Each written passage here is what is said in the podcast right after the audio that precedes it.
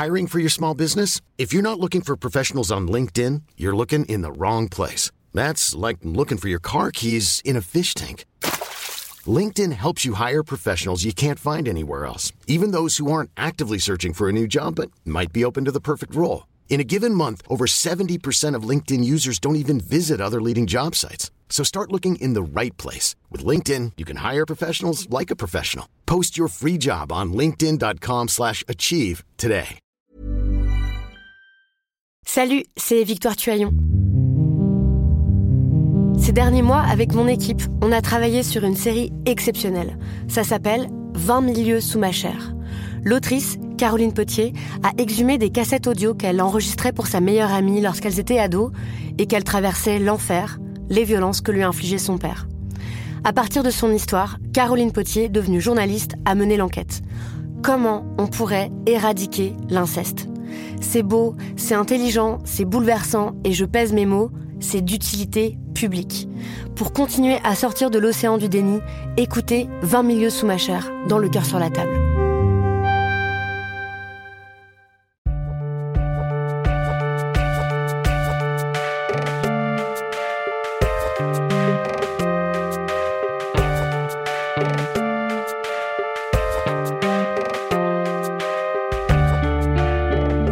Salut, c'est Thomas Rozek. Ça fait maintenant presque 18 mois qu'a démarré un grand mouvement de prise de conscience et de libération de la parole sur les violences sexistes et sexuelles, démarré avec un slogan qu'on ne présente plus, MeToo. Petit à petit, le voile se lève sur des histoires et des comportements jusqu'ici passés sous silence. Les changements les plus visibles touchent particulièrement les industries culturelles et plus généralement les milieux qu'on qualifiera assez génériquement de créatifs. Le cinéma, la presse tout récemment dans le sillage de l'affaire de la Ligue du LOL, ou encore le monde de la publicité. Beaucoup de chemins parcourus en 18 mois, et comme disait l'autre, la route est droite mais la pente est forte. Il reste donc de nombreux endroits où l'on peine à affronter le problème. C'est notamment le cas du streaming de jeux vidéo, un pan désormais essentiel de la consommation culturelle, notamment chez les plus jeunes mais où règne encore un certain esprit masculin, pas des plus progressistes. Alors où en est le secteur? Pourquoi a-t-il du mal à se saisir du sujet? Ce sera notre épisode du jour. Bienvenue dans Programme B.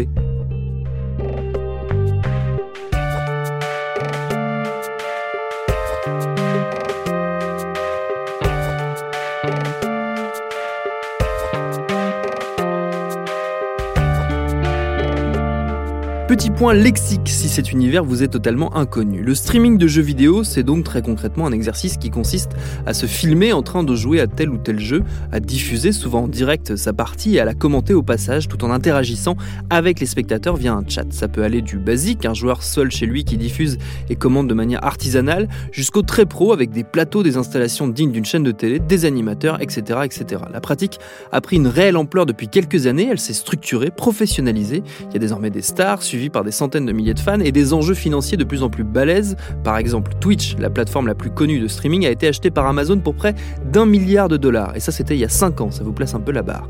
Ce décor posé, un constat s'impose. Derrière le succès et les gros sous, le milieu est avant tout masculin des deux côtés de l'écran. Pourtant, c'est pas comme si les femmes n'aimaient pas le jeu vidéo. Les études montrent qu'il y a quasiment autant de joueurs que de joueuses. Pourtant, côté streamer, ce sont surtout les mecs qui sont aux commandes. Pour comprendre pourquoi, on a tenté d'en causer avec des streamers professionnels, garçons et filles.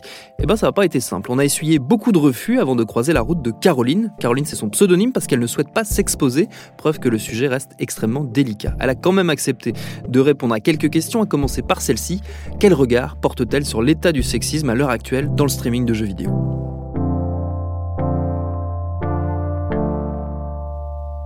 C'est quelque chose qui évolue et dont on a plus conscience aujourd'hui mais qui reste très très présent quand même. Ça suffit pas de dénoncer en fait. Euh, on en parle beaucoup, mais il n'y a pas grand chose qui change. Qu'est-ce qui vous fait, euh, qu'est-ce qui vous fait dire que ça évolue justement? Euh, Les mentalités évoluent parce que les femmes se manifestent plus. Ouais. On en parle plus, on le dénonce plus. Du coup, il y a plus de visibilité là-dessus.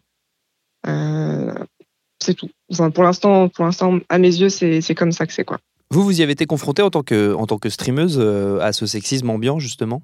Moi, directement, pas beaucoup, très honnêtement, parce que le milieu, je le connais un petit peu avant d'avoir commencé à, à, le faire. Euh, du coup, j'ai peut-être pas été aussi vite décriée que certaines personnes en tant que, euh, que, que, streameuse. En fait.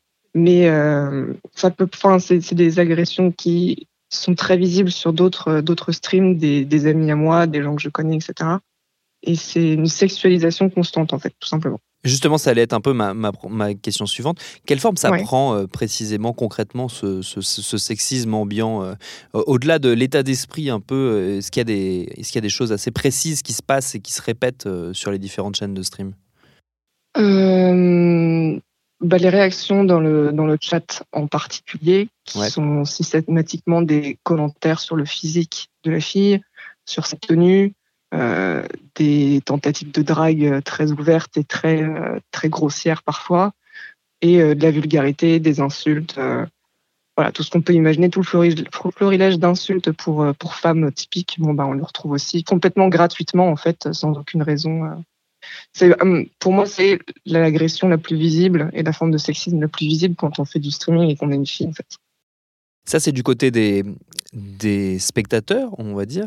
Euh, et en coulisses, euh, parce qu'il y a des échos qui nous, nous remontent de, d'attitudes, d'état d'esprit aussi euh, assez sexistes qui existent, mais là plus de, de l'autre côté de l'écran, on va dire, pas forcément de, du côté visible. Oui, hum, là, ça sera peut-être un peu moins dans l'agression, mais c'est une remise en question constante de la légitimité pour une fille de le faire, en fait. Euh, elle le fait uniquement parce qu'elle veut euh, de l'argent, mais c'est dit de manière négative. Elle veut euh, pousser les, les personnes qui vont regarder de sexe masculin à donner de l'argent parce qu'elles sont une fille et c'est tout ce qui les intéresse a priori. Donc il n'y a pas de question de la fille le fait parce qu'elle aime le jeu vidéo. Non, c'est juste elle fait semblant d'aimer le jeu vidéo pour gratter de l'argent auprès des spectateurs de sexe masculin. Les gens, c'est ce qu'ils pensent derrière dès qu'il y a une, fille qui se lance dans le streaming les streamers garçons, c'est souvent leur, premier, euh, première réaction. C'est de toute façon, euh, c'est encore une qui le fait juste pour se faire de l'argent, nanana, tout ça. Et aussi, du coup, euh, une, une, des remarques constantes sur la légitimité de la fille à faire ça, parce qu'elle n'est pas bonne, parce qu'elle n'est pas douée à certains jeux vidéo, parce que c'est une fille, donc elle peut pas être forte aux jeux vidéo. Du coup, il n'y a aucune raison des garçons dans le milieu très souvent, on considère qu'il n'y a aucune autre raison pour une fille de le faire à part vouloir de l'argent. Et est-ce que là aussi c'est en train de changer? Parce qu'il y a pas mal de, secteurs culturels, on va dire, euh, pour parler de manière très large, si on prend par exemple le cinéma avec MeToo ou le, monde du journalisme plus récemment avec euh, les affaires autour de la Ligue du LOL, il y a une prise de conscience progressive de, ces enjeux dans les secteurs culturels. Est-ce que du côté du, jeu vidéo et précisément du streaming de jeux vidéo, là aussi, euh, en coulisses, pour rester sur cette idée, ça c'est en train de changer? Euh, j'ai pas vraiment constaté, non. Il n'y a pas beaucoup de, de, de, manifestations encore de, filles qui s'expriment contre ça. Euh, il n'y a pas du tout de MeToo, euh, d'équivalent de MeToo. On l'a vu un petit peu sur, sur YouTube, des histoires de, des, des abonnés qui se plaignaient que des YouTubeurs masculins aient profité de leur statut, etc. dans le streaming, j'ai pas du tout entendu parler de ça. c'est une, une, bataille, les, les, les femmes se battent et le disent qu'elles ont assez de devoir se battre pour se faire une place dans le streaming et dans le jeu vidéo. Mais il n'y a pas vraiment non plus de dénonciation fortement euh, ciblée sur certaines personnes. Euh, J'ai jamais entendu, moi personnellement, parler de cas de, de violence sexuelle ou de harcèlement ou quoi que ce soit envers, euh, envers des femmes dans le milieu, non.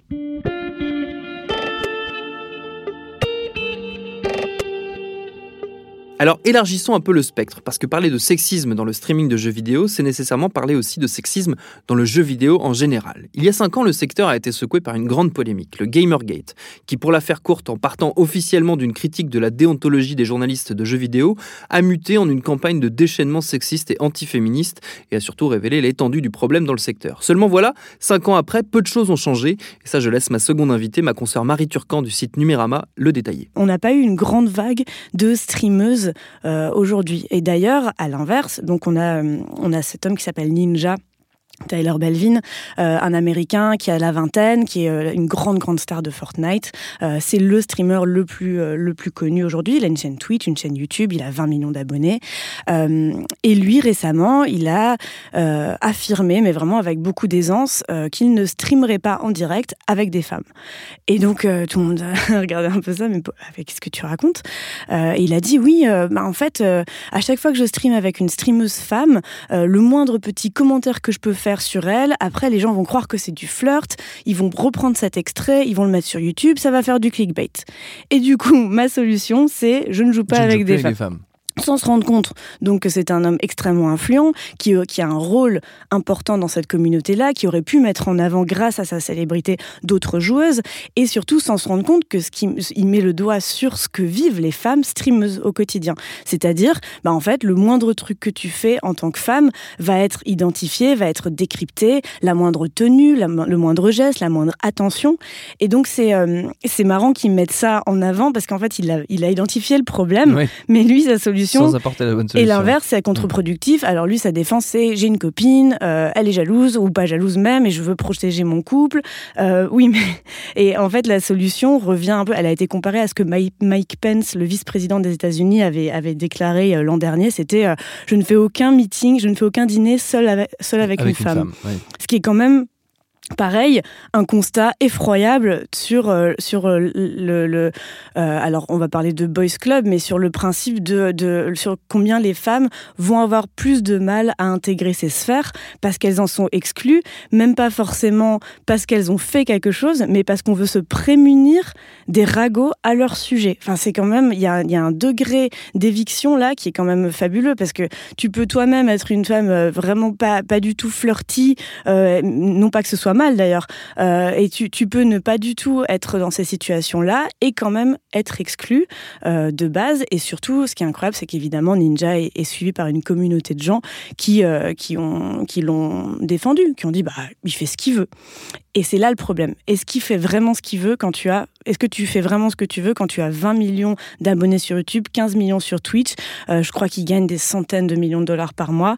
lui, aujourd'hui, il est influent, il a une responsabilité.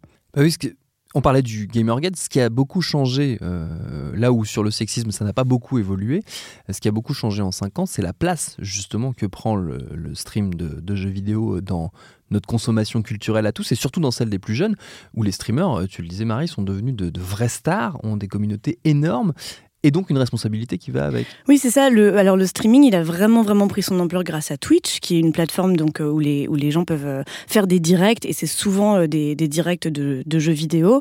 la plateforme a été rachetée par Amazon en 2014, donc maintenant c'est vraiment une grosse entité.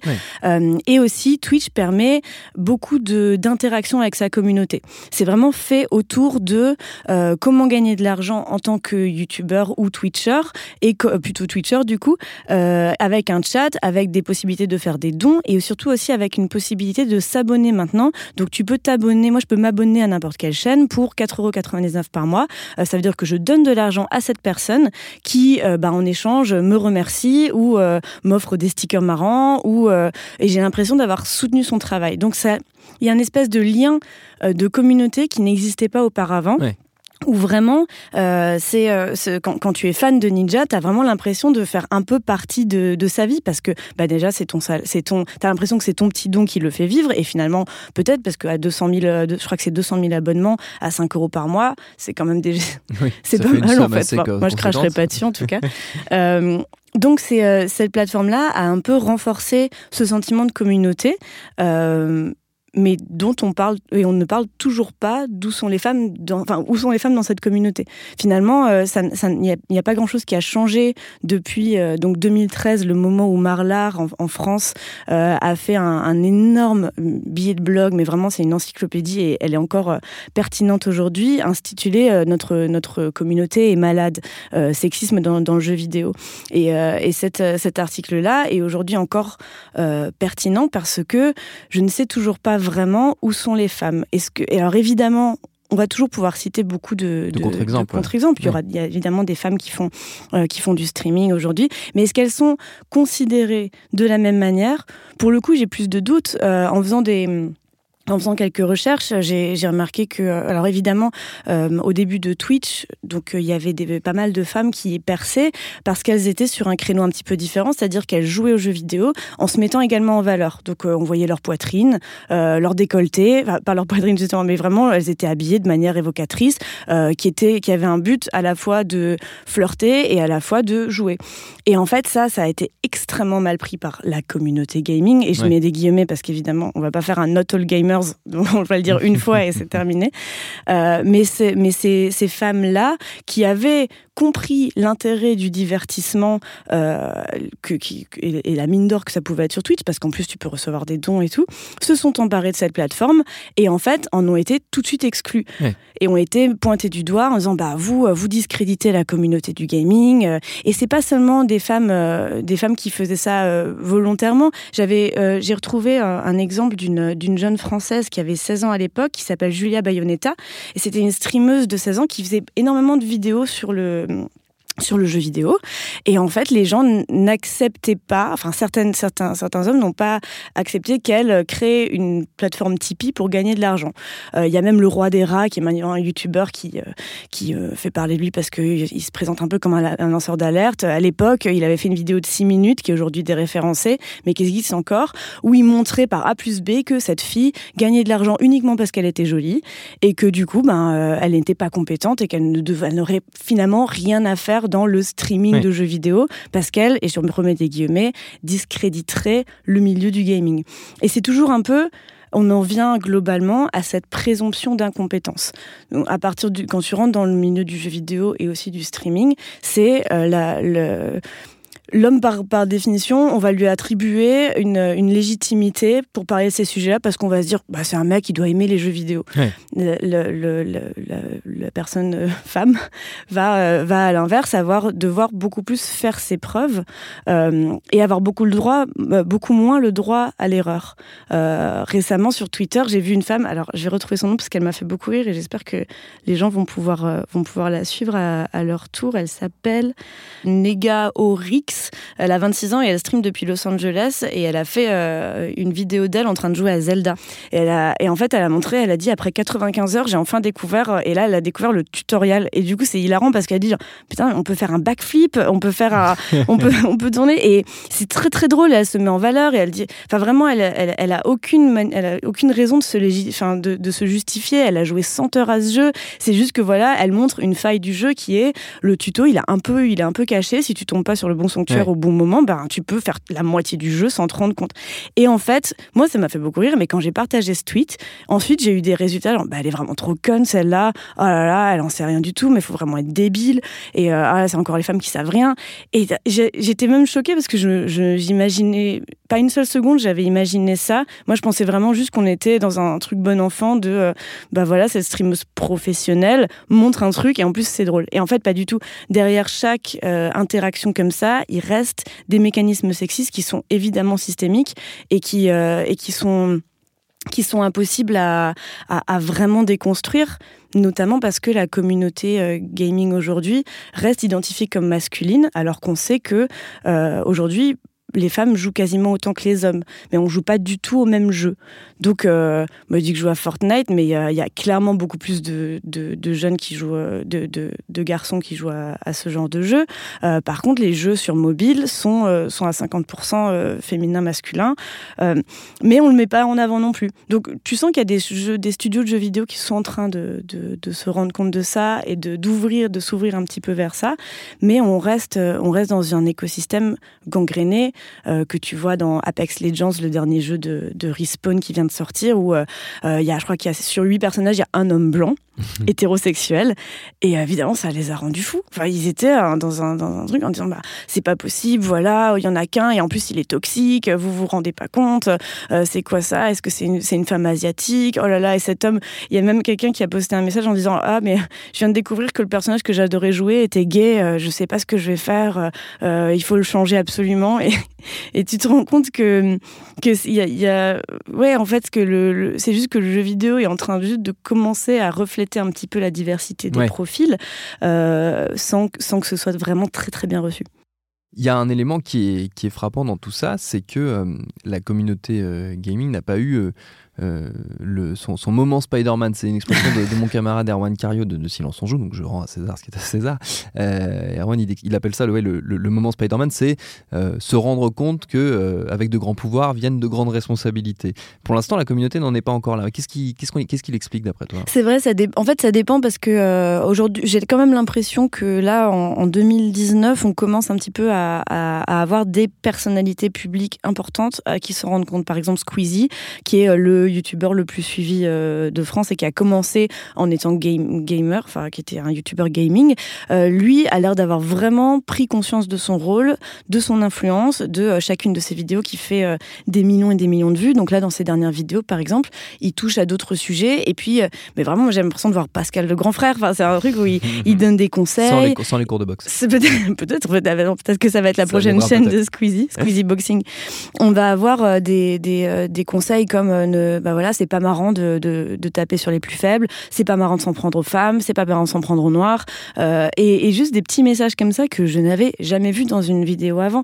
Et des gens à l'inverse, du coup, sur le même spectre, tu as Ninja qui est dans son délire à fond de j'ai réussi par moi-même, je suis un génie, et je n'ai des comptes à rendre à personne. Et et au fond, c'est juste ça la limite, c'est que il y a un moment où quand tu deviens une personnalité publique, euh, tu as une responsabilité et chacun va mettre ça à, l'échelle où il où il l'entend. Moi, je pense qu'à partir du moment où tu as 5000 followers sur Twitter, tu as déjà une grande grande responsabilité de ce que tu fais avec ta parole et de l'influence que tu peux avoir. Alors imagine avec 20 millions d'abonnés sur YouTube. Donc euh, on est dans un, dans, un système euh, euh, où chacun fait encore un peu ce qu'il veut. Et euh, alors c'est maladroit parce que j'ai pas envie de dire qu'il n'y a pas de grande figure intellectuelle qui est capable de théoriser quelque chose qui va soudain élever les masses. Enfin, c'est pas du tout ça. Mais je pense que comme on a encore du mal à entendre la parole des femmes au sujet du sexisme dans le streaming de jeux vidéo ou dans le jeu vidéo en soi, euh, forcément la prise de conscience va avoir du mal à se répandre. Donc euh, il va falloir que ce soit des initiatives individuelles comme avec des, des grandes stars euh, du, du, streaming comme on disait. Mais ça peut même s'étendre au streaming en général. Je me souviens là, en, février, il y a eu le grand débatton où il y a sur la chaîne Acropolis, donc il y a une chaîne de YouTube. Edouard Philippe et les ministres sont venus voilà, une participer au grand débat sur Twitch. C'est ça, une dizaine de ministres est arrivée sur la chaîne YouTube euh, sur, et sur la chaîne Twitch, euh, qui était animée par donc euh, Hugo Travers et comment est-ce qu'il s'appelle? J'ai noté son nom. Euh, c'était, il y avait euh, une, majoritairement des hommes sur le plateau pendant chaque heure. Mais vraiment, c'était très impressionnant, que ce soit dans les gens qui débattaient ou évidemment les ministres invités. Euh, mais du coup, on était en 2019 dans un truc qui était censé être un peu nouveau. Et en fait, moi, j'avais l'impression d'être sur un débat sur France 2 avec un tel un, manque de parité évident.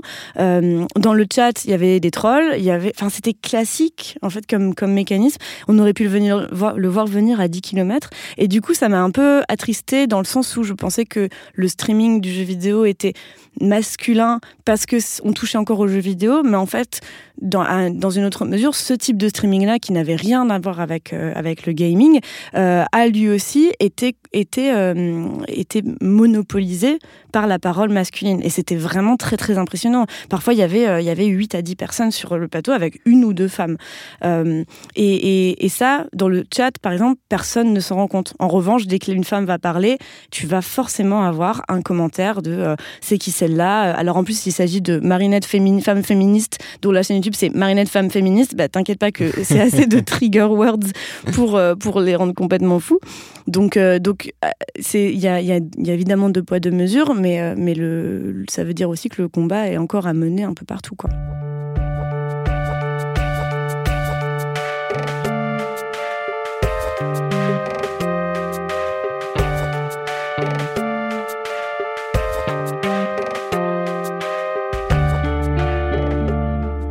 Encore du chemin à parcourir donc, mais les choses bougent. La preuve, on en parle ici, en espérant que ce ne soit qu'un début. Merci à Caroline et à Marie Turcan pour leurs réponses. Programme B, c'est un podcast de Binge Audio préparé par Lauren Bess, réalisé par Vincent Hiver. Abonnez-vous sur votre appli de podcast préféré pour ne manquer aucun de nos épisodes. Facebook, Twitter et consorts pour nous interpeller. Programme B at binge.audio pour nous écrire.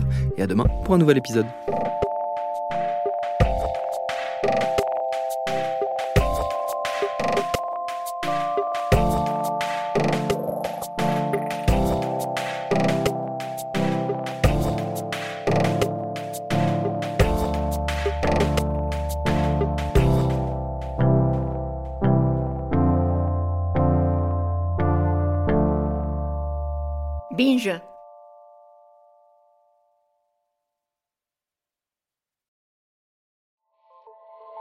Salut, c'est Sinamir du podcast L'Affaire. En 2016, je suis monté sur un bateau de sauvetage en Méditerranée et ce que j'y ai vu n'a pas changé. En tout, depuis 10 ans, on compte même près de 30 000 morts sur cette mer. Alors dans le naufrage, notre nouvelle enquête, j'ai voulu raconter un cas concret.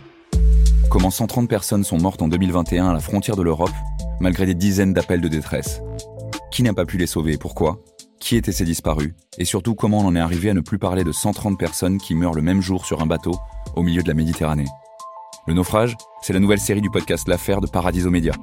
Une enquête que vous pouvez retrouver gratuitement chaque semaine à partir du 27 mars 2024 sur toutes les applications de podcast.